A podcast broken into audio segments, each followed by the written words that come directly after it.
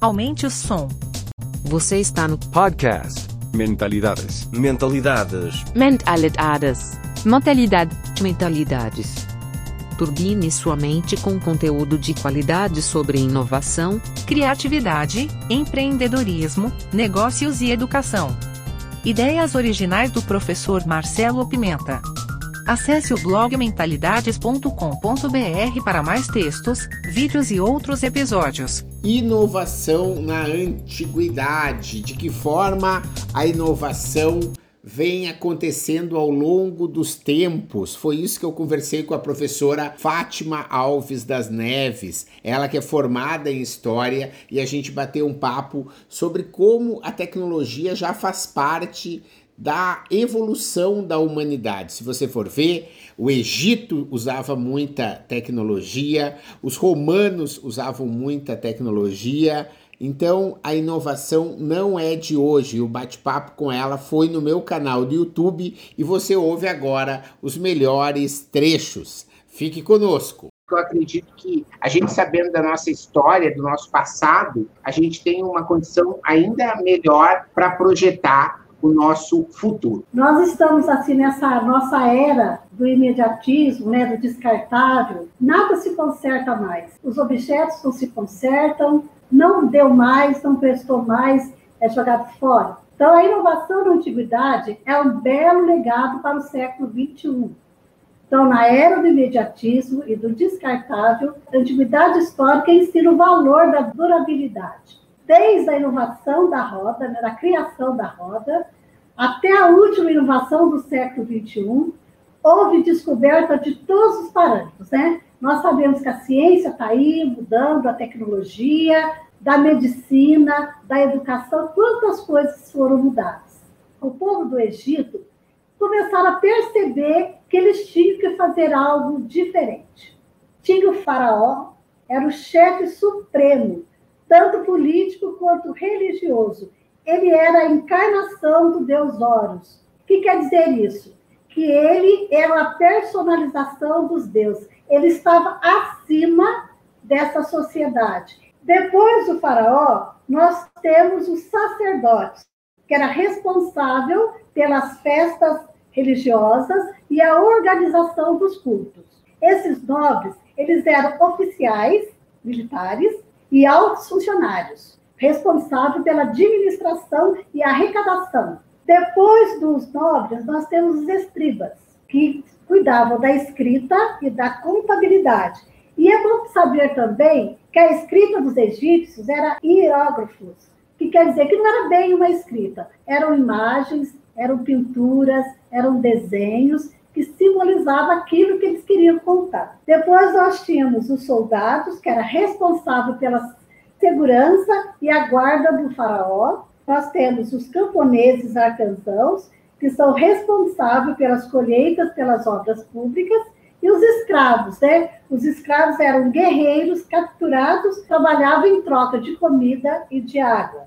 A arte egípcia. Essa arte era pinturas, era arte decorativa, era arquitetura e todas as manifestações artísticas direcionadas para a religião. Interessante pensar nisso. O povo do Egito, os egípcios, eles pensavam muito na religião. Tudo que eles faziam era em favor da religião.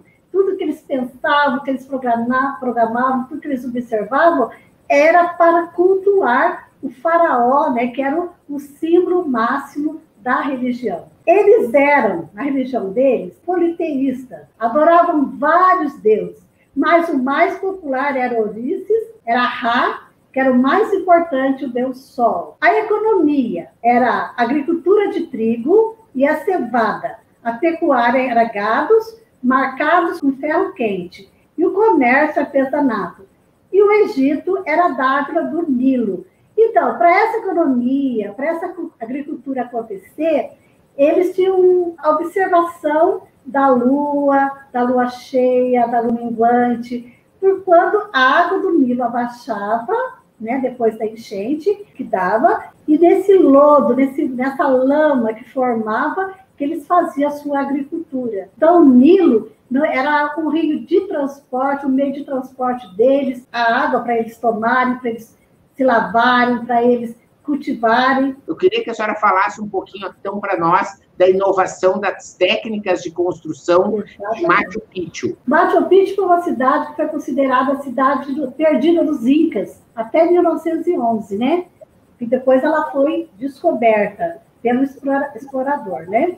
Então, é interessante a inovação da técnica dessa construção. Todas a, a sociedade antiga tem sempre o chefe, né? Então, é o Inca, que é o deus Inca lá em cima, que era o que mandava, depois era os nobres e depois era o povo. Eles tinham assim, grande respeito. A sociedade deles era interessante, que eu li, é que era muito parecido com a nossa democracia, porque nós temos três tipos de governo, né? O federal, o estadual e o municipal. Eles também tinham lá o chefe, depois eles tinham um outro grupo e depois tinha um outro grupinho. Eles eram divididos em aldeias. E essa aldeia eram terras que eles ganhavam dependendo do número das famílias. Uma família mais numerosa ganhava mais terras.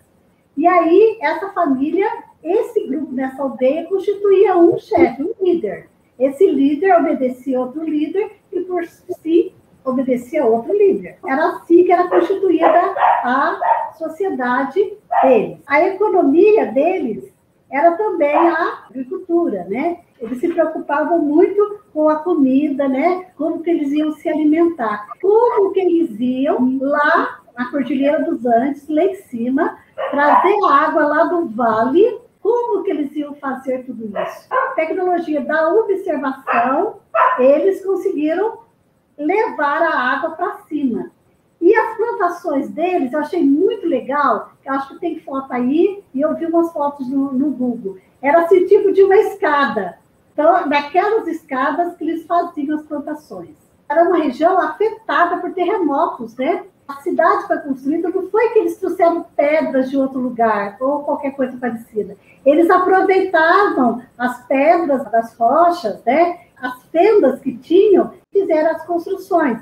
E era também os caminhos, tudo com pedra, com, a, com amarração. É uma coisa que está durando para a posteridade. Está aí, aí ainda, né? Tanto que você foi lá e visitou. É, e hoje não, hoje a gente vê é, as construções, né? É ponte que cai, é viaduto que cai, é, tudo é feito assim de qualquer maneira, mas eles não tinham a tecnologia que nós temos hoje. Que hoje a gente tem muita informação e pouco, pouco conhecimento, eu acho. E eles lá não, através da observação, através da, da experiência, eles fizeram tudo isso com experiência. Que é coisa mais, mais duradoura do que as pirâmides no Egito? E toda a história que traz no Egito através dessas pirâmides tudo que a história traz para a gente é privilégio. E eu, por que, que eu me encanto pela história? Por que, que eu me encanto assim, é, pelo, pela antiguidade histórica? Porque a história está ali. E você pode visitar a história quando você quiser, quando você precisar.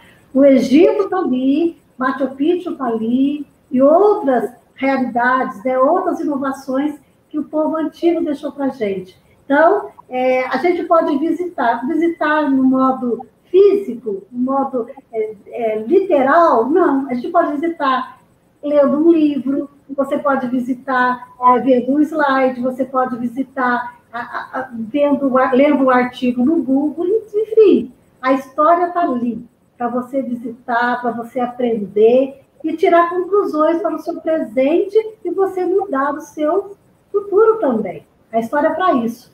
Eu gostaria de ouvir da senhora qual é a sua opinião.